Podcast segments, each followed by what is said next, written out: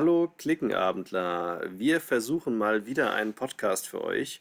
Und äh, ja, aus mehreren Gründen wird es ein Podcast und nichts anderes. Sagen wir euch gleich noch was zu. Wir können erstmal sagen, wer hier ist. Ja, hier ist der Matthias aus Kiel, ich grüße euch. Und hier ist der Smooker aus Frankfurt. Wir hatten eigentlich vor, gestern für euch eine Live-Partie aufzunehmen. Und zwar haben wir gestern zu dritt, möchte ich betonen, Taros gespielt. Und zwar war der ähm, Tobi bei mir. Und wir haben eine Connection gemacht mit Matthias und wollten das Ganze über Cisco WebEx aufnehmen. Äh, wir haben es auch gespielt, tatsächlich. Äh, die Aufnahme ging ein bisschen schief. So im Nachhinein habe ich rausgefunden, dass ich noch hätte warten müssen, dass WebEx das Video dann auch umwandelt. Weil jetzt, wie es jetzt ist, das kann ich irgendwie nicht benutzen. Das ist irgendwie ganz komisch. Wir lernen da ja noch. Das Problem ist, dass äh, das Spielworks-Spiel Taros ja jetzt am Mittwoch, glaube ich, oder am Freitag in Kickstarter startet.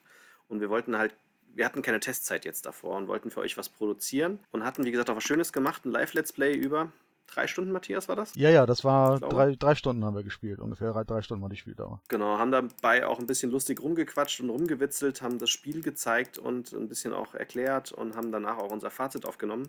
Und das war jetzt alles für die Füße. Also nicht ganz, weil ähm, wir nehmen jetzt einfach einen Podcast auf. Wobei wir den jetzt gerade nur zu zweit aufnehmen. Der Tobi hat heute leider keine Zeit und wir wollen euch ja das Spiel vorstellen.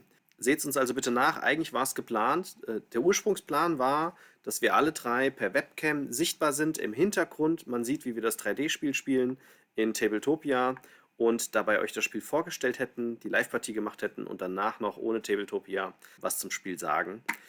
Hat nicht so ganz sein wollen. Ich weiß nicht, wie ich das anders sagen soll. Wir sind jetzt nicht die Mega-Cracks. Wir haben sowas natürlich noch nie gemacht. Und ähm, tatsächlich, ich habe es auch Matthias gesagt, ich verstehe es nicht. Als der Aave hier bei mir war, habe ich ja auch Tabletopia aufgemacht. Ich habe Streamlabs gemacht, habe die Webcam eingerichtet. Das ging ohne Probleme. Ich habe es nicht mehr hinbekommen, dass Streamlabs OBS meinen Desktop zeigt. Es hat einfach nicht funktioniert. Ich habe es eine halbe Stunde probiert. Dann haben wir aufgegeben, haben gesagt, wir nehmen das einfach über Cisco WebEx auf. Und das hat auch nicht funktioniert. Äh, wir müssen da mal noch eine Lösung finden auf Dauer. Ähm, allerdings werden wir ja nicht so oft Spiele digital spielen, sondern eigentlich nur dann eine WebEx, Zoom oder Teams aufmachen. Das geht ja, ne? Ähm, oder ähm, wir machen nur Podcast oder nur Video. Müssen wir dann testen. Und der Matthias kann euch ja mal berichten, äh, der ist auch immer am Schwitzen, wenn wir einen Podcast aufnehmen. Weil ich glaube, jetzt hat er auch wieder eine Viertelstunde oder 20 Minuten gebraucht, bis es denn gelaufen ist. Ja, es ist unglaublich. Dieses äh, Reaper und Studio Link, es ist eigentlich ein total tolles Programm, aber irgendwie ist es bei mir jedes Mal so, dass es anders ist als vorher. Jedes Mal, wenn ich es öffne, entweder kommt über Studio Link dann irgendwie keine Spur rein, dass ich das dann ähm, hörst, höre ich dich zwar, aber du mich dann nicht. Oder jetzt eben war die Routing Matrix irgendwie total anders als sonst. Keine Ahnung, ich verstehe es nicht. Aber ich werde ja von Mal zu Mal schlauer und hoffe, dass es beim nächsten Mal dann wieder problemlos funktioniert. Ich finde es auf jeden Fall cool. Ich habe da meine Probleme, du hast deine Probleme. Naja, wir kriegen es alles hin. Heute wollten wir sprechen über Taros. Taros ist ein neues Spiel von Spielworks, vom Spielworks Verlag, also vom Uli Blennemann. Und der Autor ist der Bernd Scholz. Den kennt man, glaube ich, noch nicht. Ich habe den mal hier bei Board Game Geek aufgemacht. Der wurde geboren 1958, sagt Board Game Geek. Das heißt, der gute Mann ist jetzt 52, nee, 62 Jahre alt ist er und ähm, hat schon mit Diplomacy etc. angefangen und hat anscheinend auch schon verschiedene Spiele designt, die aber nie rausgekommen sind, sondern die sind als PBB, PBM steht hier rausgekommen. Ich glaube, das heißt, äh, dass man die ausdruckt. PBM, oder? Ich bin mir jetzt nicht sicher. Das ist ja eigentlich dann PNP, ne? Print and Play. Stimmt. Für was steht das denn dann? Print, weiß nicht, P PBM steht hier. Aber er hat noch nie ein Spiel veröffentlicht, steht da auch. Und ähm, das Taros ist jetzt sein erstes Spiel, was er veröffentlicht. Ähm, vielleicht kriegen wir den Uli noch äh, irgendwann mal rein, weil tatsächlich, also jetzt in dem Podcast nicht, aber mal separat. Was ich spannend finde, ist, da steht auch, dass er ein Songwriter ist. Und zwar für die äh, deutsche Punkrock-Band Riff Piraten. Und wer jetzt den Uli Blennemann kennt, der ist ja so ein Punkrocker. Also würde mich interessieren, ob der Uli ihn mit seinem Spiel kennengelernt hat auf so einem Event oder ob der Uli ihn kennt noch von Diplomacy-Zeiten oder aber ob er ihn durch die Musik kennt. Das wäre tatsächlich spannend zu wissen. Genau, von dem kommt die Neuheit raus. Ähm, vielleicht mal die Eckdaten, Matthias. Die Eckdaten? Die Eckdaten. Jetzt hast du genau das, was ich nicht rausgeschrieben habe. Ach Gott, aber okay. Zwei bis, gut. warte, ich weiß es noch. Zwei bis vier Personen konnten das spielen. Ja. Es war 75 plus an Spieldauer, also man sagt so 75 Minuten und mehr. Wir hatten daraufhin geschätzt zu dritt, naja, irgendwas zwischen anderthalb und zwei Stunden und digital war dann nochmal eine gute Stunde drauf. Die Altersangabe weiß ich jetzt nicht. Ich würde mal vermuten ab 10 oder 12, aber das habe ich jetzt tatsächlich nicht drauf. Boah, die, die stehen tatsächlich auch nirgendwo, also ja, aber da tippe ich dir zu. Ja. Also das Wichtige war für mich das 2 bis 4, ne? also allein ein Singleplayer hat es unseres Wissens nicht, wobei ich sehe da auch kein großes Problem, dass da nachträglich irgendwann mal ein Automa-Deck rauskommt. Und dann geht es noch thematisch, ist das glaube ich ein Fantasy, ja, ein Science-Fiction-Ding eigentlich. Also bei Board Game Geek steht Steampunk Universe. Ähm, wir befinden uns auf einem fremden Planeten, versuchen die Rohstoffe dort abzubauen.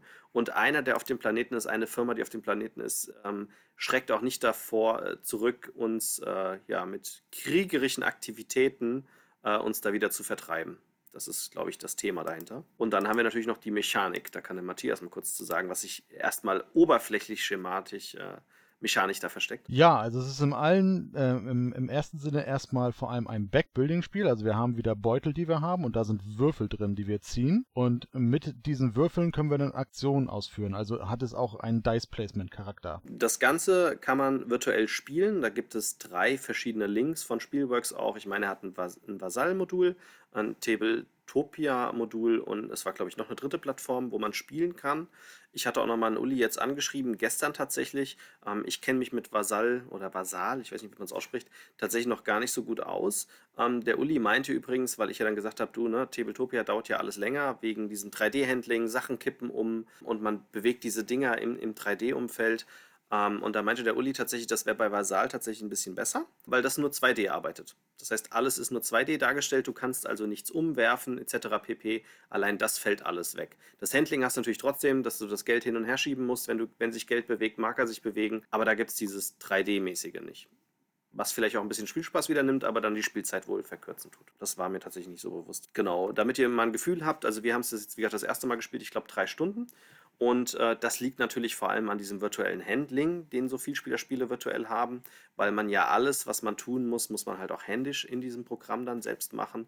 Und das dauert einfach einen Ticken länger, weil das Programm nicht immer das tut, was es soll. Zum Beispiel kann ich mich erinnern, dass bei Matthias regelmäßig der Würfel sich geändert hat, wenn du ihn hochgehoben hast. Genau. Das, ähm, zum Teil war es auch noch beim Tobi, aber bei mir war es ganz oft irgendwie, dass ich zwar gewürfelt habe, aber sobald ich den Würfel dann platzieren wollte, hat er sich auf eine andere Augenzahl gedreht. Das ist natürlich, wenn wir so eine Testpartie machen und man kann dann auch ein bisschen, kann ja einer noch mit drauf achten, dass es auch stimmt, wenn man dann auf Nummer sicher gehen will, aber das war natürlich dann nochmal doppelt so ärgerlich, weil wenn dann vielleicht jemand irgendwie ein, zwei Runden später mal guckt, dann kann man natürlich schon in der Frage, sag mal, wieso, da brauchst du doch eine 6 für, wie hast du denn da eine Zweierwürfel draufgelegt? Das war so ein bisschen merkwürdig und für mich ein Indiz mehr, was diese Plattform manchmal so ein bisschen schwierig macht. Ja, bei mir hat es ja dann auch geklappt, dass ich meine Würfel, wenn, es mal passiert ist, richtig einstellen konnte. Du musstest, glaube ich, so lange würfeln, bis die Zahl wieder gepasst hat. Das war ein bisschen hinderlich. Ähm, ich habe auch ein bisschen was gelernt. Der Tobi hat uns da wieder was gezeigt. Ich benutze es, wie gesagt, nicht oft. Man kann auch die Kamerawinkel speichern. Das war mir nicht bewusst. Das hilft einem natürlich auch im Handling ein bisschen schneller, ne? dass man einfach nur ähm, Shift 1, 2, 3, 4 kann man Kameras speichern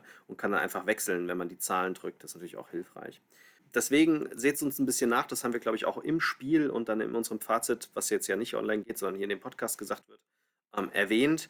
Wir können noch nicht so ganz den Spielspaß einschätzen, weil wir halt ein Spiel elektronisch gespielt haben. Und das finde ich auch wichtig. Ich suche mir das gerade mal aus. Äh, ich meine, in der E-Mail vom Uli stand auch, bitte passt auf, ein Spiel hat virtuell natürlich nicht ganz den, den Spaßfaktor, den es hat, wenn, wenn ihr das am Brettspieltisch spielt. Genau, das steht hier, ich habe die E-Mail offen, da steht, bitte beachtet, dass Online-Spiele deutlich länger als Spiele am Tisch dauern und nur einen Teil des Spielspaßes transportieren können.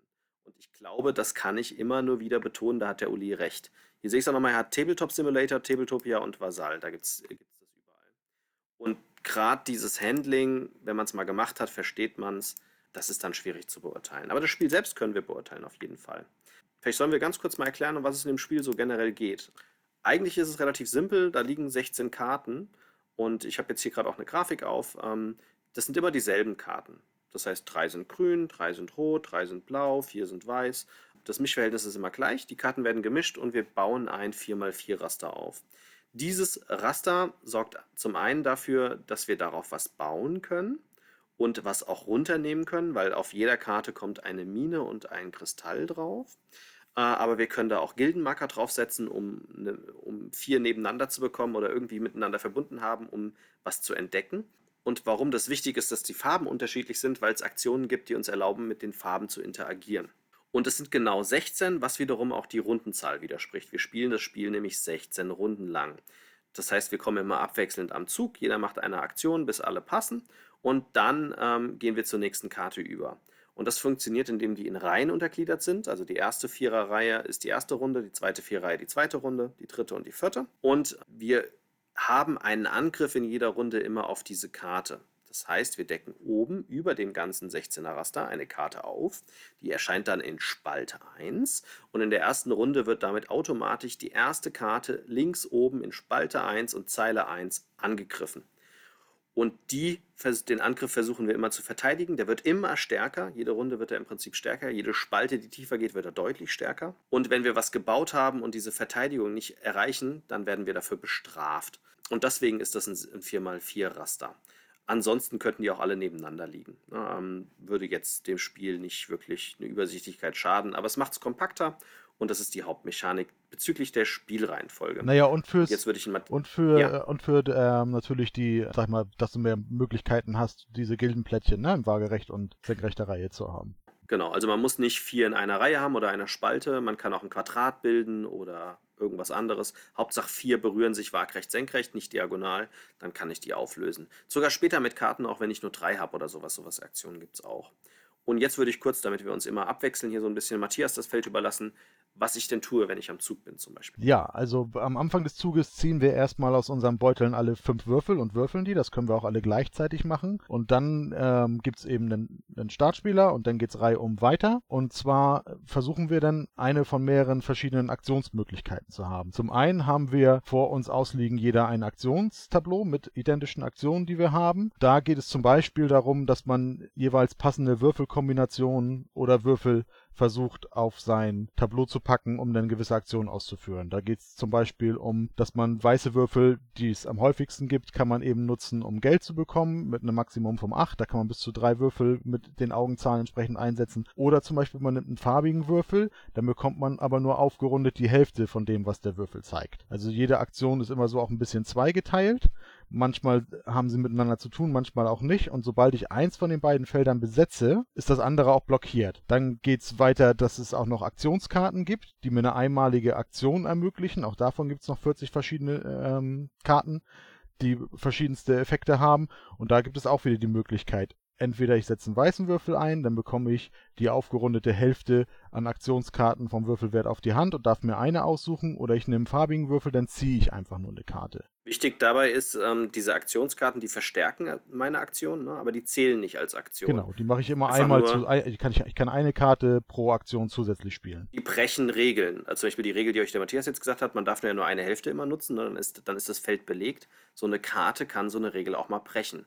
Dass man ein Feld doppelt belegen kann oder sowas. Oder dass man irgendwie weniger zahlen muss oder dass irgendwas verstärkt wird. Genau, dann, dann geht's weiter mit, mit den Gildenplättchen, die wir haben. Da haben wir zwölf Stück von. Das sind so kle- kleine Wappenoptik ähm, jeweils in der Spielerfarbe. Die kann ich zum Beispiel auf eine meiner persönlichen Personenkarten spielen. Personenkarten, da kommen wir gleich nochmal zu, was man machen kann, aber ich, jeder hat zehn identische Personenkarten, die man einmal aktivieren muss. Einige von denen benötigen Gildenplättchen, damit man die Aktion aufführen kann. Den muss man nämlich auf die Karten packen und für jedes Gildenplättchen, was man wegnimmt, darf man diese Aktion von der Karte dann einmal ausführen. Das ist zum Beispiel eine Mö- Aktionsmöglichkeit. Oder man darf einen weißen Würfel einsetzen und beliebig viele Würfel neu würfeln.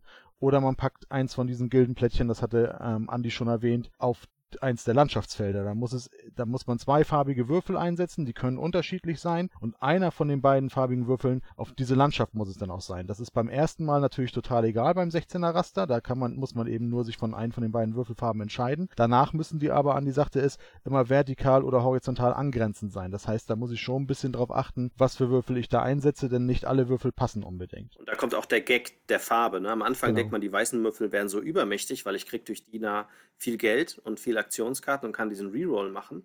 Ja, aber sobald ich interagieren will mit irgendwelchen Farben, indem ich die Gildenplättchen platziere, und die möchte ich ja nicht immer nur auf weiß legen, das schränkt mich sehr schnell ein. So, ich will ja, dass vier nebeneinander sind. Das heißt, ich brauche mal ein weißes, mal ein grünes, mal ein rotes und dann brauche ich die Farbwürfel.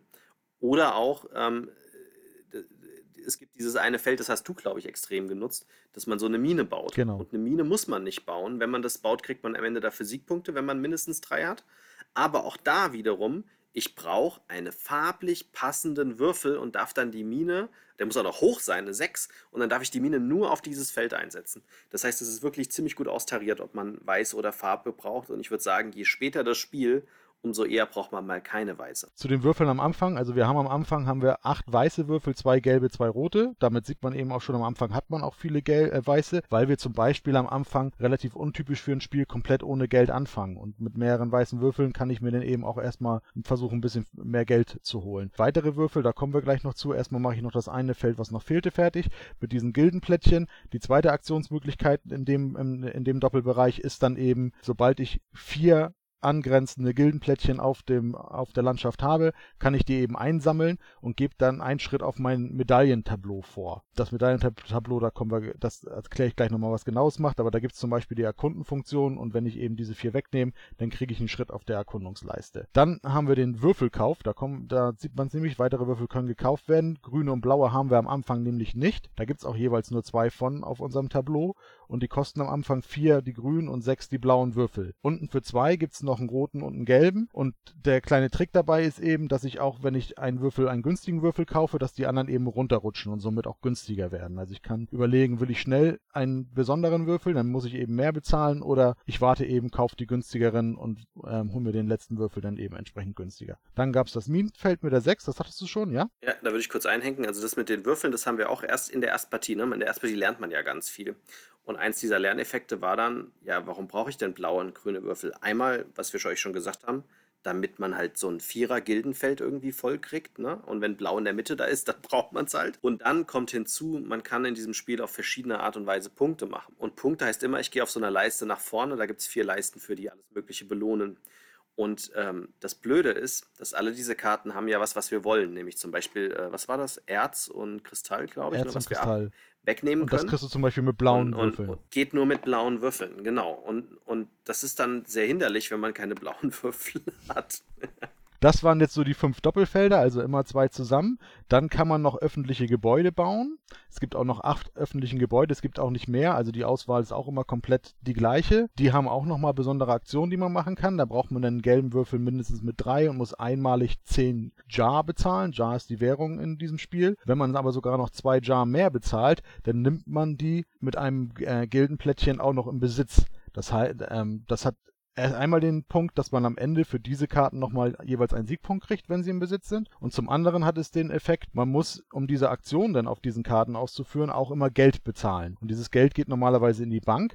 Hat ein Spieler aber eine solche öffentliche Gebäudekarte im Besitz, dann gehen zwei Jar von dem Geld, was man bezahlen muss, an den entsprechenden Spieler, der die Karte besitzt. Ich glaube, da merkt man die Inspirationsquelle Kailü, hätte ich jetzt behauptet. Da haben wir, glaube ich, habe ich auch im Webstream Mhm. gesagt.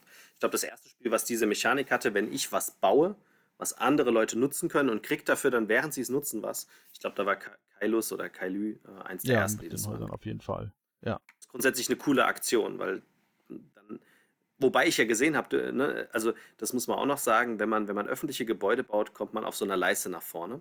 Es gibt vier Leisten, eine für Gebäude bauen, eine für Rohstoffe, die man vom Feld genommen hat, wieder verkaufen, eine für vier Gildensymbole auflösen und man erkundet was und eine für Verteidigung. Für jeweils viermal verteidigen kriegt man da einen Schritt.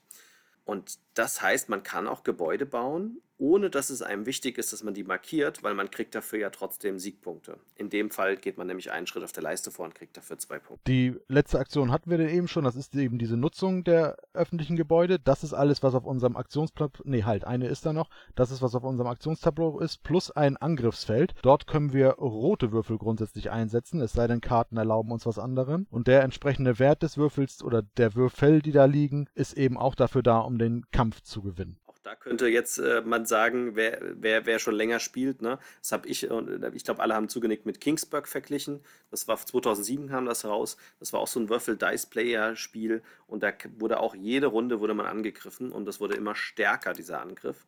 Der hat mich hier auch dran erinnert, so ein bisschen. Man muss jede Runde wieder ran und muss seine Stärke aufbauen und das ist nicht immer so einfach, weil das leider fast immer nur mit roten Würfeln geht.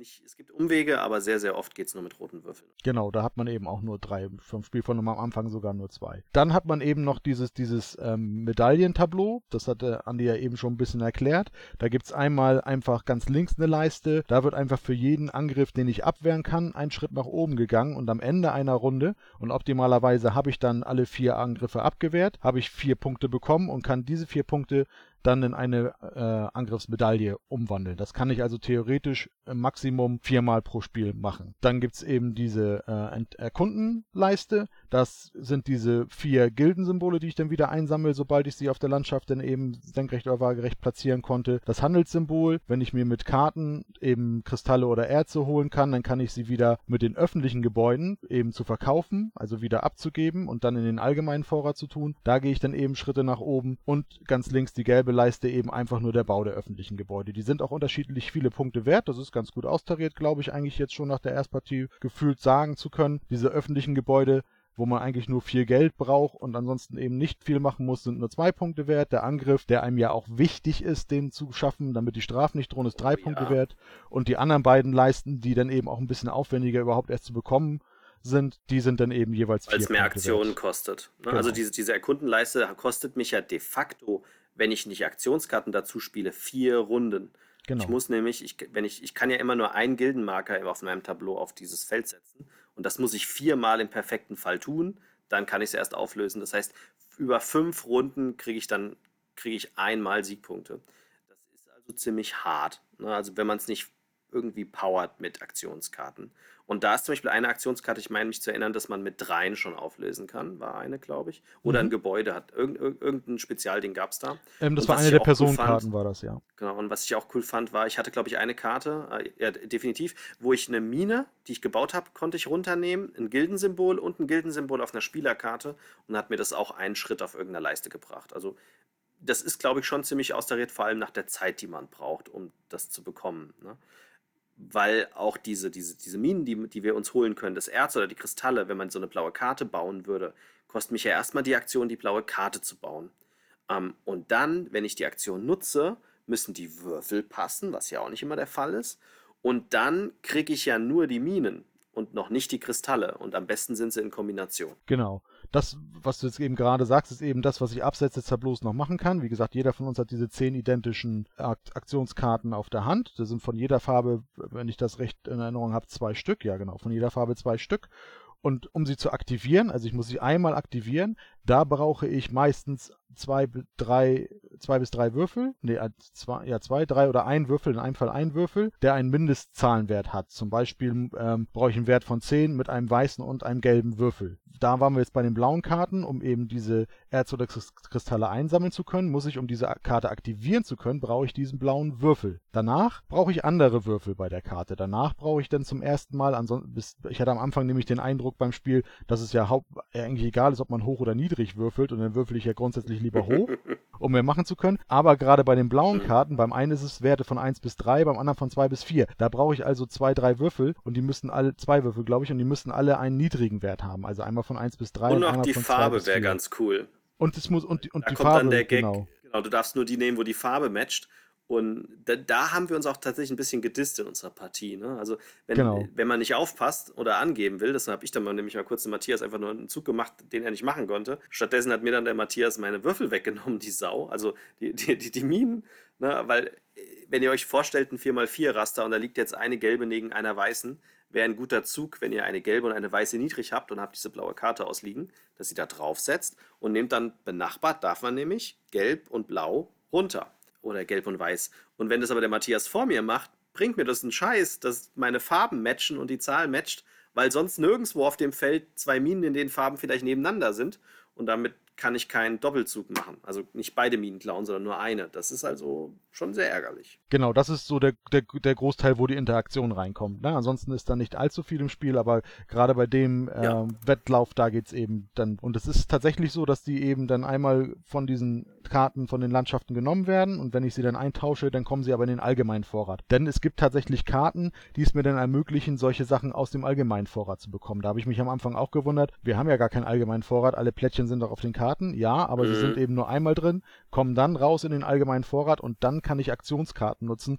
um da vielleicht an Erz zu kommen. Dann brauche ich nämlich auf einmal nicht, also da bricht so eine Aktionskarte eben wieder die Regel, da brauche ich eben dann nicht die zusammenhängenden Landschaften. Diese zehn verschiedenen Karten, die werden eben, wie gesagt, durch Würfelsummen Einmal müssen sie aktiviert werden und in einem späteren Zug kann ich sie dann eben einmal pro Runde quasi nutzen, indem ich entweder Würfel drauf packe oder Gildenplättchen, die vorher platziert worden sind, darunter nehmen, um die Aktion zu führen, oder eben Geld bezahle. Das ist ganz unterschiedlich. Einige von den Karten haben noch dauerhafte. Ja. Genau, einige von den Karten haben noch dauerhafte Effekte. Es gibt zum Beispiel eine weiße Karte, die dann einfach sagt, du darfst dann, kriegst dann immer, wenn du Geld nimmst, zwei Jar mehr. Also, ne, kannst bis auf 10 kommen, statt mhm. bis auf 8, jedes Mal, wenn du Geld nimmst. Das war der Bankier, glaube ich, ne? Genau. Und da hat man übrigens, da, da, hat man auch gesehen, die machen was aus. Der Tobi hatte Geld wie Hucke und er hat den Bankier am Anfang gespielt. Hat am Ende auch gewonnen. Ob es das nachher am Ende war, weil wir waren recht dicht beieinander, weiß ich nicht. Aber ja, er hat, er hat auf jeden ja, Fall der hat ja allein fünf Punkte nur für Geld bekommen. Ne? Also der hat ja echt so viel Geld am Schluss gesammelt. Ja. Das war es dann eben. Also, und diese Aktion führen wir eben reihum immer eine aus. Also entweder aktivieren wir eine Karte oder wir nehmen eine unserer Aktionen auf dem Tableau oder wir nutzen eine öffentliche Gebäudekarte, wenn sie dann schon gebaut ist. Und wenn wir dann keine Würfel mehr haben oder auch kein, keine Aktionen mehr einfach durchführen können oder wollen, dann müssen wir passen. Haben alle gepasst, ist die Aktionsphase zu Ende und dann kommt der Angriff des Circumdate Kaleo Konzerns, wo dann eben die Angriffskarte einmal ins Spiel kommt die hat einen Wert und dann müssen alle gucken, ob sie mindestens diesen Wert an Angriffspunkten auch erreicht hat, haben, sei es über Karten, sei es über Wandelplättchen, die wir, glaube ich, noch gar nicht erwähnt haben. Auf jeder ähm, Landschaft in dem 16er Feld ist auch noch ein Wandelplättchen, was auch noch einmal was macht. Entweder hat man eine Grundstärke oder man kriegt ein bisschen Geld oder man kann Würfel tauschen. Deswegen nennen die sich Wandelplättchen, also ein, ein Effekt. Es gibt auch welche, die dann gar keinen Effekt haben. Die sind eben auf den Karten noch drauf und dann wird geguckt, ob wir die Stärke mindestens erreicht oder übertroffen haben. Und wenn nicht, dann müssen wir eins unserer Gildenplättchen da drauf legen. Erstmal einfach nur als, als Merker für, für das Rundenende. Und wir müssen dann Minen und oder Gildenplättchen, die wir auf der angegriffenen Landschaft haben, müssen wir wieder runternehmen. Das kann also ganz schön hart sein. Okay. Genau, also mhm. man kann, es kann immer passieren. Wir haben alle, glaube ich, ein, zwei oder drei Angriffe im ganzen Spiel mal nicht abwehren können, aber wir haben zumindest, mhm. glaube ich, bis auf einen Fall ist bei dir, glaube ich, ist es immer gelungen, dass ja. wir Karten bezwingen konnten, wo wir dann schon Plättchen, also Gilden oder Minen drauf hatten, damit wir die nicht abgeben müssen. War ein Anfängerfehler bei mir. Ne? Also man sollte möglichst nicht seine Plättchen wieder runternehmen, weil es ist schon hardcore genug, Siegpunkte zu erreichen, weil man ja mehrere Züge braucht, um es vorzubereiten. Das ist natürlich dann schon eine Strafe wenn man dann was entfernen muss, was man eigentlich auflösen wollte in Siegpunkte. Ne? Dann ist wie gesagt ein Durchgang der ersten Runde, von, also einer von vier Durchgängen der ersten Runde durch. Dann räumen wir auf. Das bedeutet hauptsächlich dass alle Würfel, die wir benutzt haben von den Karten und vom Tableau runterkommen und oben in den Ablagebereich wandern und der Startspielermarker weitergegeben wird. Also wie gesagt, nach jedem Durchgang endet schon, äh, also ist schon ein anderer Startspieler. Das machen wir wie gesagt viermal, dann ist eine Runde zu Ende. Und wenn diese Runde zu Ende ist, dann kommen Schäden. Jetzt kommen auf einmal nämlich runde Endkarten noch dazu. Und für jeden Angriff, wo mindestens ein Gildenplättchen drauf ist, also wo mindestens einer der Spieler nicht den Angriff abwehren konnte, werden Rundenendkarten aufgedeckt und die haben für jede Runde einen bestimmten Effekt. Der ist auch meistens bei den Rundendenkarten dann ähm, im Verlauf mehr oder weniger identisch, wird aber immer schlimmer. Also das ist zum Beispiel. Ja, das, das war mir am Anfang auch nicht so bewusst, ne? weil wir hatten mal zwischendurch hat einer Schaden abbekommen und dann hieß es, ja, du musst einen Marker entfernen, den du gar nicht hattest oder so. Aber wenn man das in Runde 2 oder also wenn man die Schadenskarten da mal genau betrachtet, das wird heftig. Also zum Beispiel Runde 1, ich weiß gar nicht, ob es sowas gab, zahle drei Münzen oder was als Strafe. Runde 2 wäre schon, zahl die Hälfte deiner Münzen an Strafe und Runde 4 gib all dein Geld ab, ne? Ah, als Strafe. Also das, die werden schon ziemlich hart. Genau, fast, du hast es fast komplett sogar aus dem Kopf wiedergegeben, ne? Also erste Runde 3, zweite, zweite Spieler die Hälfte, zu, zu deinen Ungar, Un, Ungunsten gerundet, dritte Runde 10 und vierte Runde dann alles. Mm, mm, okay, ja, und es gibt halt auch Karten, wo du Marker entfernst oder sonst irgendwas. Also genau, oder Aktionskarten oder Personenkarten wieder auf die Hand ja. nehmen musst. Das ist auch echt. Oh, übel. die habe ich, hab ich gehabt. Die war nicht gut. dann haben wir, also wenn, wenn diese ausgewertet sind, dann können eben alle Spieler, die diese, die alle vier Angriffe oder über einen Verlauf von mehreren Runden mindestens vier Angriffe abgewehrt haben. Die können eben einmal diese Medaille umwandeln und gehen die vier Schritten ganz links auf ihrem Tableau wieder runter und Medaillen eben einen Schritt nach oben. Ja, und dann wird auch wieder ein bisschen aufgeräumt. Und zwar kommen die Angriffskarten oben weg, werden alle wieder gemischt, die runden Endenkarten kommen weg, werden alle wieder gemischt und dann wandert einfach der Rundenmarker 1 nach unter, unten, damit wir so wie in Tagi nachher eben dieses Fadenkreuz dann auch in der zweiten Zeile der Landschaftskarten dann haben. Das Ganze geht, Andi hat es gesagt, über vier Runden und dann ist das Spiel grundsätzlich zu Ende. Wichtig bei den Würfeln ist eben noch, sie wandern erstmal alle auf den Ablagefeldern und wir ziehen dann erstmal fünf aus unserem Sack nach und auch Würfel, die wir kaufen, landen erstmal auf dem Ablagefeld.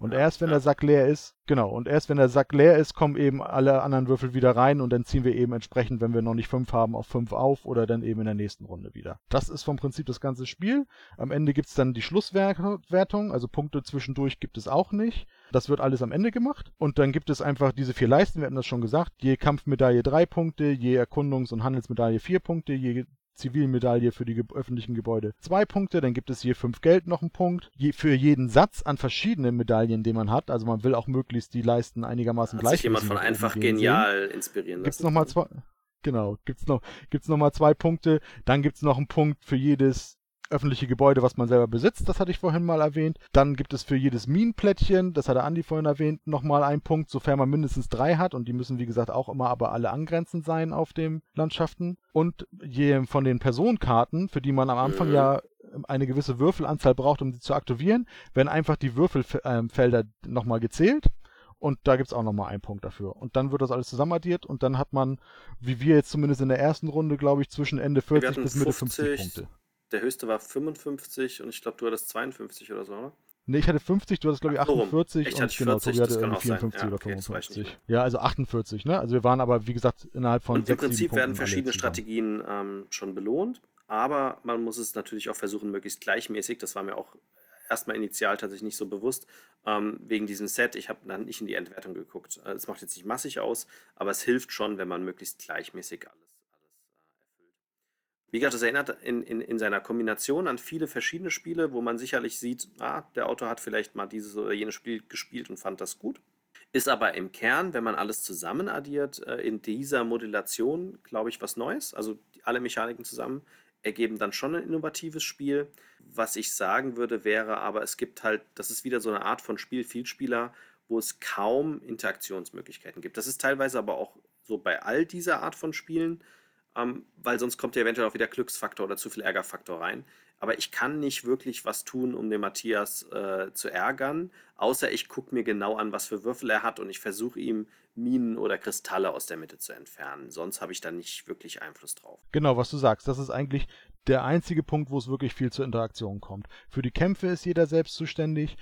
Gildenplättchen und Minen, die ich auf die Landschaften legen kann. Ich darf persönlich nicht mehrere auf, die, auf identische Landschaften legen, aber wenn ich auf einer Landschaft eine, eine Mine habe, darfst du trotzdem mhm. da auch eine hinlegen. Das heißt, da blockiere ich auch nichts. Die Gebäude, die wir, äh, die Personenkarten, da haben wir alle identisch. Die öffentlichen Gebäudekarten können wir alle nutzen. Da kann ich versuchen, noch einen Tick jemanden zu ärgern, indem ich eine vermeintlich lukrative Karte, wo ich weiß, da spielt vielleicht einer drauf oder wo ich weiß, die wird jede, die, wenn ich öfter gespielt habe, die wird jedes Spiel benötigt, dann kann ich die versuchen schnell zu bauen, damit du mir noch zwei Geld geben musst. Aber das ist am Ende auch nur ein kleiner Bonus für mich und jetzt auch nicht wirklich Interaktion. Ne? Also insofern, und die Aktionstableaus haben wir alle selbst. Die Aktions, die Aktionskarten, die diese Regeln brechen, diese 40 von denen es gibt, das ist ja reine Glückssache in Anführungsstrichen, was man zieht. Also man kann natürlich über die eine Aktion mehrere ziehen und dann hoffen, dass man eine davon irgendwie richtig gut gebrauchen kann. Aber das ist auch keine Interaktion, da kann man auch keinem wirklich was wegnehmen, beziehungsweise wenn dann nur zufällig. Insofern das einzige sind tatsächlich die Minen und Kristalle. Da kann kann man Leute wirklich massiv ärgern, weil wenn du dann nicht vielleicht Erze oder Minen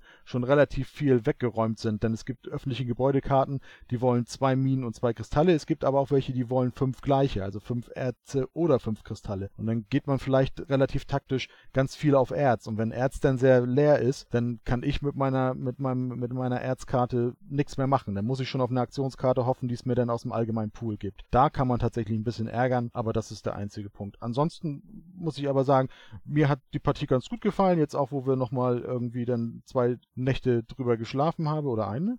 Haben wir jetzt Sonntag gespielt? Wir haben Sonntag gespielt. Mir gefällt das gut, aber ich bin auch ein Fan von Dice Placement Spielen. Ich mochte ja auch im letzten Herbst haben wir ja während der Spiel digital mhm. das ähm, genau. Artemis Projekt gespielt. Das fand ich auch super. Das hat mir auch super gefallen. Ich mag den Mechanismus sehr gerne und Backbuilding hat so eine nette Glückskomponente irgendwie. Das hat ja bei Spielen wie zum Beispiel Orléans ja auch schon immer super funktioniert, wo es dann um Plättchen ging, die man dann daraus gezogen hat mit verschiedenen Bin ich ja wie du. Ich mag sowas auch ganz gerne. Ne? Angefangen bei, bei sowas wie äh, mein Lieblingsspiel gilt, ist da immer noch Burgen von Burgund fand ich super.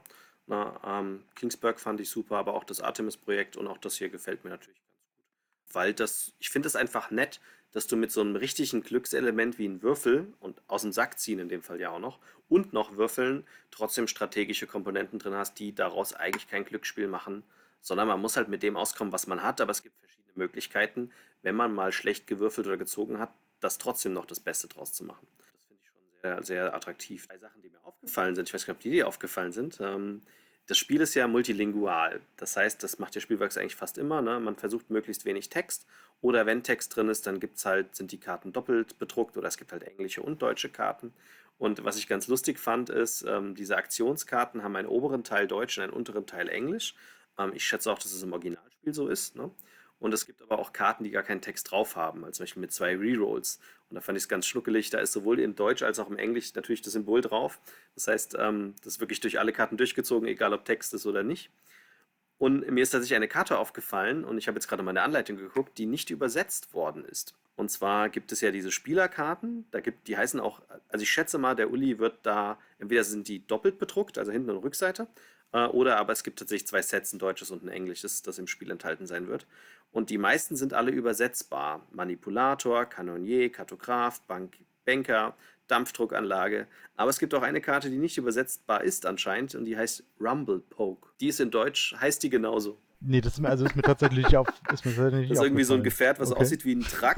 ähm, ich habe jetzt auch mal geguckt, da, da gibt es im Internet auch keine Übersetzung. Das heißt, irgendwie Rumble ist ja Rattern und, und, und Rutschen und Krollen und Poke ist ja irgendwie Schute, äh, Abriebrumbel. Also ja, das lässt sich anscheinend sehr schlecht übersetzen. Muss es dann ja auch nicht immer. Also solange die Aktion dann irgendwie auf Deutsch ist. Und ich gebe dir recht, die, die Personenkarten, die werden höchstwahrscheinlich ähm, auf einfach äh, quasi eine Seite Deutsch, eine Seite Englisch sein. So würde ich es machen. Durch die Illustration ja beides die Rückseite nicht hat. Und es ist ja, wollte sagen, da alle ja identische Karten haben, brauchst du ja keine Spielerfarben-Rückseite. Insofern nehme ich, mal, ich mal an, dass das so sein wird. Bei den Aktionskarten sind sie einfach mittig geteilt, ne? Und einmal Deutsch, einmal Englisch. Sonst machen könntest als Gag, aber das braucht man ja nicht, wäre Multigender, dass du, wenn du es drehst, dass es da eine Frau ist statt ein Mann. Sind auch typisch wie bei Spielworks-Titeln immer ähm, vier große englische und vier große deutsche ähm, nochmal Spielerhilfen dabei. Da sind viele Symbole nochmal ausführlich erklärt. Das macht er tatsächlich auch sehr gut. Die sind vielleicht manchmal, wenn man sie dann irgendwie noch bei jedem Spieler nebenan legen will, dann sind sie ein bisschen sperrig, weil sie eben die nach vier Seiten sind. Aber wenn man nachher mehrere Partien hat, dann braucht man es auch nicht. Und eigentlich hatte ich jetzt, wir haben sie jetzt alle drei auch die Regeln gelesen, also es musste jetzt keinem groß was erklärt werden. Wir haben das nochmal kurz, du hattest das nochmal kurz zusammengefasst von den Regeln her und ab und zu haben wir nochmal reingeguckt, aber ich glaube, dass das meiste nachher eigentlich. Wir hatten das jetzt in unserer Demopartie, wir wollten es ja möglichst perfekt machen, damit die Aufnahme perfekt ist. Also hat jeder von uns das PDF vorher gelesen. Ähm, ich glaube, der Tobi hat es zur Hälfte gelesen gehabt, weil das zeitlich nicht ganz geschafft hat. Ich habe es zweimal gelesen, du auch. Ähm, und dann sind wir ja nochmal, weil das elektronisch ja anders ist, damit wir gerafft haben, wie wir möglichst schnell Aktionen machen können, ähm, haben wir das ja auch noch versucht, wie wir das optimieren können. Und ich glaube, da wird es auch einem klar. Also wenn ihr dieses Spiel online spielt, ihr müsst halt Marker auf Karten setzen, ihr müsst die wieder runternehmen, wenn ihr das auflöst, wenn ihr vier nebeneinander habt etc. Das ist alles Handling, was es elektronisch tatsächlich nicht so einfach macht, weil dann müsst ihr halt jeden Marker einzeln erstmal neben die Karten legen, dann zoomt ihr raus, dann markiert ihr alle vier und zieht sie wieder zu euch. Das dauert. Ne? Und das ist das immer, was so Online-Partien dann verlängert. Das Handling, nicht das Spiel, nicht die Denkzeit, nicht die Züge, sondern das Handling verlängert diese Partien einfach standardmäßig. Und dazu kam dazu, das können wir auch beschreiben, ne? ich glaube, Du hattest zweimal, musstest du dich wieder einloggen oder dreimal, weil du rausgeflogen bist, warum auch immer. Mhm. Ähm, der Tobi musste zweimal reloaden. Genau, Tobi ist auch irgendwie ähm, zweimal rausgeflogen. Ich hatte einen Grafikfehler, den ich auch nicht mehr wegbekommen habe. Da hat irgendwie das Schiff in der Luft gehangen. Ja, dann ist es so. Das, ist, das passiert dann halt. Ne? Ähm, aber man kann das Spiel, das betone ich dann immer, ne? man muss es ja eigentlich auch nicht zu Ende spielen. Wir haben es halt jetzt gemacht. Man hätte es aber auch nur vier Runden anspielen können bis zur ersten Wertung, gucken, wie die Schaden passieren und hat dann ein relativ gutes Bild. Ich würde dann sagen, dann dauert es eine halbe Stunde oder was. Und dann wisst ihr, ist das ein Spiel, was euch interessieren könnte oder nicht. Weil wenn ihr es durchzieht, ist ja auch nicht schlimm, aber dann dauert es halt wahrscheinlich drei Stunden online. Ist halt dann so. Genau, das einzige Problem, wenn man nur eine Runde spielt, wird natürlich sein, man wird Klar. nicht alle Leisten irgendwie in der ersten Runde schon wahrscheinlich befüttern können. Aber wenn man so grundsätzlich weiß, okay, das funktioniert so, dann würde das andere so funktionieren, dann gebe ich dir recht. Oder man spielt eben zwei Runden. Bis dahin sollte man alles einmal hinbekommen haben. Wenn man, wenn man genau drauf spielt, dann sollte man alle Leisten einmal bewegen. Wir waren auch nach können. zwei Runden, haben wir auf ungefähr auf die Uhr geguckt. Ich meine, wir mussten halt einzelne Karten nochmal kurz nachlesen und wir hatten bei einer Sache kurz diskutiert, ob wir das richtig verstehen. Haben wir dann aber in der Regel stets richtig drin, haben dann Deutsch und Englisch gegeneinander gehalten. Das war schon relativ eindeutig. Und ich glaube, wir hatten die Spielzeit erreicht nach zwei Runden. Ne? Also nach acht Aktionen, zwei kompletten Durchgängen haben wir die Spielzeit erreicht, die auf der Schachtel ja, wie gesagt, das, das Handling ist das größte Manko dabei. Ein bisschen geht noch drauf, wie du sagtest, für die Erstpartie und nochmal nachgucken. Aber selbst dann hätten wir irgendwie, wenn man sagt 75 bis 90 Minuten irgendwie, oder sagen wir mal eine halbe Stunde pro Spieler vielleicht und zu dritt 90 Minuten dann, da ist locker eine Stunde bis Stunde 15 drauf. Allein die Aktionskarten haben Nummern drauf, die sind auch in der Anleitung drin. Das heißt, ihr findet die Nummern wieder. Das ist überhaupt kein Problem. Ne? Ich meine, bei irgendeiner Karte, die fällt mir jetzt nicht ein, war der deutsche Text nicht ganz so detailreich wie der englische. Ich meine, das ist uns tatsächlich aufgepoppt. Das war bei dieser Verdopplungskarte, die der Tobi spielen wollte. Das war die Karte, komm, die suchen wir jetzt noch raus. Das war ein Sonderfall. Weißt du, wo er am Schluss sein Geld verdoppeln wollte? Genau, das war die Karte 24. 24, da steht, wählt der Spieler die Aktion viel Geld nehmen, erhält er die doppelte Menge Jars, Semikolon, nicht zusätzlich. Und wir wussten jetzt nicht, der Tobi hat ja den Banker gehabt, ob die Menge sich des Feldes, also nehmen wir an, er kriegt acht Münzen durch die Würfel, kriegt er dann davon das Doppelte und die 2 vom Banker dazu oder kriegt er 8 plus 2 vom Banker und das wird verdoppelt. Und dann haben wir halt ins Englische geguckt und ich würde es dann durch das Englische so interpretieren, nein, er kriegt das Feld doppelt und den Banker dazu. Das macht aber nur zwei Münzen aus. Also wenn man das, nennen wir es mal, falsch spielt, wäre es nicht so schlimm. Genau, das ist am Ende in der Regel dann wahrscheinlich. Ja, das kann ja die Spielgruppe unter sich ausmachen oder wenn es euch ganz wichtig ist, schreibt einen Uli eine E-Mail. Der Uli hört garantiert diesen Podcast. Uli, wir erwarten, dass du uns auf diese Frage noch antwortest. Karte 24, wie ist das jetzt mit dem Banker? Alle anderen Antworten haben wir aber gefunden in der Anleitung. Also es gab nicht irgendein sonst ein Problem, wo wir gesagt hätten, wir sind uns unsicher. Alles andere war erst Partie, habe ich wieder vergessen. Ne? Und jeder von uns hat die Regel gehabt. Dann hat irgendeiner kurz gelesen und hat gemeint, guck mal, da steht der Absatz so und so und passt.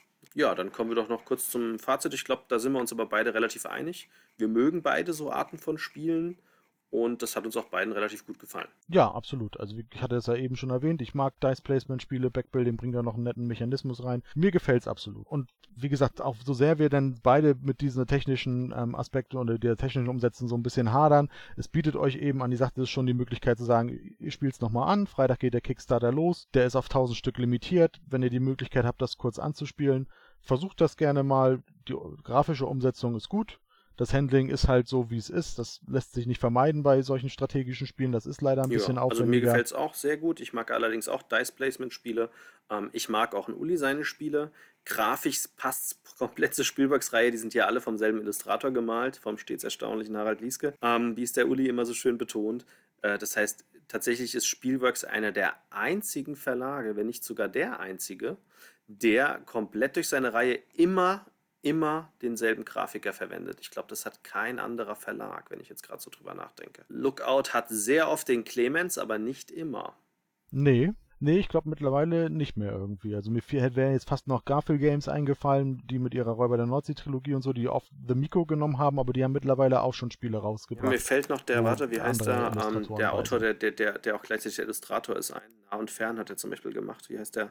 Ähm, der Ryan Lockhart, genau, das auch noch. Aber in Deutschland ist es ja auch beim anderen, also ist es beim Schwerkraftverlag, der hat nicht immer denselben Grafiker, aber ich meine, er hat ja seinen eigenen Verlag, meine ich. Ja, ja, das ist Red, so, Also wenn, wenn der Illustrator gleichzeitig auch der Autor Verlag. ist und einen eigenen Verlag hat, dann vielleicht ist das noch so. es mag da ganz exotische Beispiele ähm, geben, aber es ist um, ähm, relativ. Das Ganze geht per Kickstarter online. Es wird nur 1000 Exemplare geben, obwohl es ein Kickstarter ist.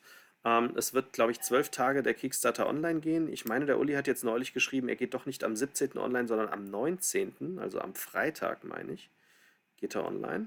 Die 1000 Stück werdet ihr initial nicht bei Kickstarter bekommen. Ich tippe mal so auf 700, 800 Stück, weil es noch eine Charge gibt für Spieleschmiede. Das heißt, auch da werdet ihr das Spiel ähm, kaufen können als Crowdfunding, aber ich denke mal ein paar Tage später. Und er hatte noch was aufgehoben für, für sich selbst, glaube ich, oder? Zum Bestellen. Er hatte noch was für sich selbst aufgehoben, ähm, fürs Bestellen auf seiner Homepage genau. einen kleinen Satz. Ich, genau. Und er hat auch, und, und ich meine, er hat als viertes noch geschrieben, dass er für einen amerikanischen, asiatischen Markt auch ein paar zurückhält. Genau, also geht mal davon aus, wenn ihr das Spiel unbedingt haben wollt, dann greift möglichst schnell zu. Ob ihr es dann über Kickstarter oder Spieleschmiede macht, würde ich tippen, ist total egal, weil es beim Uli keine englische und deutsche Auflage gibt. Das ist immer eine multilinguale. Also da sind immer deutsche und englische Regeln drin und immer deutsche und englische Spielmaterial. Ähm, wenn es denn überhaupt vonnöten ist, wenn die Karten nicht äh, eh keinen Text haben. Also in dem Fall schätze ich mal doppelseitig bedruckt und es gibt nochmal Karten, die dann nur in Englisch sind. Vielleicht. Na, eins von beiden. Und ja, meistens kommen die Uli-Spiele, das klingt alles jetzt nach einem Déjà-vu, weil wir haben darüber gestern gesprochen, nicht nochmal raus. Ne? Also es gibt ganz wenig Spiele vom Uli, weil der Uli macht normalerweise immer diese 1000 Exemplare. Mal gucken, ob das in Zukunft so bleibt. Weil gerade wenn er jetzt, er plant ja jetzt, haben wir als News, hast du es geschrieben, ne? Wollte er jetzt, glaube ich, jedes Spiel als genau. Kickstarter machen? Er wollte jetzt jedes Spiel als Kickstarter. Und da könnte ich mir vorstellen, dass er auf Dauer dann, wenn er sieht, dass das funktioniert, sagt, ich schränke es nicht ein, sondern ich produziere alle Kickstarter-Spiele und vielleicht noch zusätzlich so und so viele. Also dass dann die Auflage vielleicht nach oben geht, wenn es mehr bestellen. Ähm, aber die einzigsten Spiele, die mir jetzt spontan einfallen, äh, ich gucke mal gerade, also ähm, La Crania, genau, und nicht bei ihm, sondern das war dann bei PD Verlag, ne? ähm, die Zweitauflage. Die Macher kam bei ihm ja jetzt raus als, das ist jetzt, glaube ich, die vierte Auflage von Die Macher. Das gab es vorher mal bei anderen Verlagen. Aber ich glaube, seins bringt er dann auch nicht mehr raus. Das war's. Ich glaube, sonst kam von ihm. Ah, nee, das stimmt nicht. Irgendein amerikanischer Verlag hat doch Colonialism rausgebracht und noch eins von ihm. In USA. Und was jetzt ja so indirekt über ihn ist, ähm, mit dem Pax Familie, ne? Da wird es ja auch eine zweite Auflage geben. Genau, weil da hat er nur 500 Stück gehabt. Das heißt, da macht er tatsächlich eine zweite Auflage. Die waren innerhalb von 30 Minuten bei ihm ausverkauft. Ähm, das ist Sacke, Sacke, Sacke schnell. Und es haben halt, wie gesagt, ach, Gentes kam auch noch beim anderen Verlag raus. Das hat auch ein anderer Verlag ähm, neu rausgebracht gehabt. Ähm, aber ansonsten, die meisten Uli-Spiele kamen nicht unbedingt nochmal raus. Ah, da ist noch eins, was nochmal rauskam: Kohle und Kolonie. Bei, beim. Ist nie passiert, außer folgende zwölf Ausnahmen. okay, sagen wir es anders, ihr könnt euch nicht sicher sein, und weil, weil er, der Uli sie nicht neu rausbringt. Also es könnte passieren, dass ein anderer Verlag sagt, ich finde die aber cool. Ähm, ich finde es schade, dass das nicht mehr gibt und produziert das nochmal neu. Ja, aber es kommt nicht. Also wenn ihr alle Spiele vom Uli durchgeht, das ist noch nicht mal die Hälfte, wo das passiert. Ähm, wenn es euch also extrem wichtig ist und ihr sagt, nee, ich weiß nicht, ob Taros nochmal rauskommt und es klingt total spannend, dann müsst ihr jetzt zugreifen. Das war beim Uli schon immer so. Ja. Wir beide können es, wie gesagt, grundsätzlich empfehlen. Wenn ihr wollt, spielt es digital an. Die Möglichkeit gibt es auf drei Plattformen. Ich finde das einen netten Service, auch wenn es nicht meine Art von Spielen Definitiv. ist. Aber zum Antesten, bevor man einen Kickstarter blind kauft, ist das sicherlich eine gute Sache. Ich hatte noch äh, am Sonntag schon erzählt, ähm, auf der Spielespiele-Seite steht es so, als wenn dort die Kampagne erst am 23. losgeht. Das wäre dann erst die Woche drauf am Mittwoch. Da müssen wir mal gucken, ob das tatsächlich, ja, am Dienstag, ob das tatsächlich so ist. Wa warten wir mal ab. Aber auf jeden Fall scheint auch da definitiv was zu kommen. Wie viel Stück das denn sein werden, das wird sicherlich, wie Andi sagt, eine deutlich kleinere Auflage im Vergleich zu Kickstarter sein. Und wenn das hier noch Leute hören, die Spielbergs-Fans sind, wenn einer noch ein Exemplar von The Grand Trunk Journey hat und das nicht mehr möchte, ich nehm's. ich habe das Uli-Spiel verpasst tatsächlich und das hätte ich gerne in meiner Sammlung. Ähm, Wer also mal noch The Grand Truck Journey gespielt hat, festgestellt hat, das ist nichts für euch, meldet euch doch bei mir. Oder ein Verlag muss es eben nochmal auflegen, dann muss es wieder eine der Ausnahmen sein. Das ist richtig. Wobei er bringt ja dieses Jahr vom selben Autor das zweite Spiel dann raus. Ne? Also er, es ist wohl auch eine Reihe von diesem Autor. Das nennt sich The Griffin Town ähm, Reihe und er bringt dieses Jahr dann auch gleich das zweite Spiel dazu raus. Ja, er hat ja auch mit dem, mit dem äh, Die Macher macht er ja auch eine Reihe draußen. Ne? Das ist ja die, die äh, Karl-Heinz Schmiel-Reihe. Und da werden ja auch viele Spiele, die es nicht mehr gibt vom Kalle, sollen neu rauskommen. So auch das nächste heißt, glaube ich, Lieber bayerisch sterben. Und das soll, glaube ich, auch dann wieder neu erscheinen. Überarbeitet und neu. Genau, ja, das war unser Special zu Taros.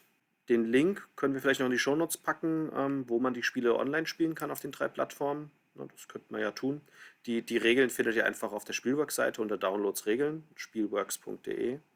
Ähm, vorbestellen kann man es aktuell nicht. Oder ihr habt eben hier ja auch eine relativ komplette, sicherlich nicht ganz vollständige, aber eine relativ komplette Erklärung ja von uns auch bekommen. Das stimmt. Also, Nur per Audio, aber ja. Genau, das dürft ihr nebenbei anhören und dann gleichzeitig austesten. Das wäre ja eigentlich die perfekte Kombination. Also ich glaube, wenn ihr das anhört und ihr guckt euch einfach nur noch ein Bild bei Boardgame Geek an von dem Tableau und dem Brettspiel, dann habt ihr alle Regeln drin, tatsächlich. Also ziemlich, ja. ja, ja. Und ansonsten kann ich nur jedem empfehlen, demnächst wird es auch Pax Pamir nochmal geben. Ne? Das solltet ihr bestellen. Ich finde es Hammer. Ähm, Material super, Regeln toll, schnell gespielt, super auch zu zweit spielbar, anspruchsvoll, mit Geschichten dahinter, also mit einem historischen Hintergrund und jede Partie anders. Äh, es gibt eigentlich keinen Grund, warum man dieses Spiel nicht mal gespielt haben sollte. Ja, dann müsst ihr demnächst bei, öfter mal bei Spielwerks vorbeikommen. Er wollte ja eine zweite Auflage noch machen. tatsächlich. Genau, dann äh, sage ich an diesem äh, Punkt dann, glaube ich, tschüss, macht's gut. Ich hoffe, ihr hattet Spaß beim Zuhören, auch wenn es diesmal kein wie geplantes äh, Video war. Genau, wir arbeiten dran. Vielleicht gibt es das bei einer anderen Gelegenheit mal irgendwie oder in einem anderen Zusammenhang in einem Video. Wir schauen mal, ob wir uns nochmal durch digitales Spielen quälen irgendwo. ich glaube, wir müssen uns damit beschäftigen. Aber ich hoffe ja drauf, dass du zu den neuerten Vorstellungen tatsächlich zu uns kommen kannst und alles gut geht.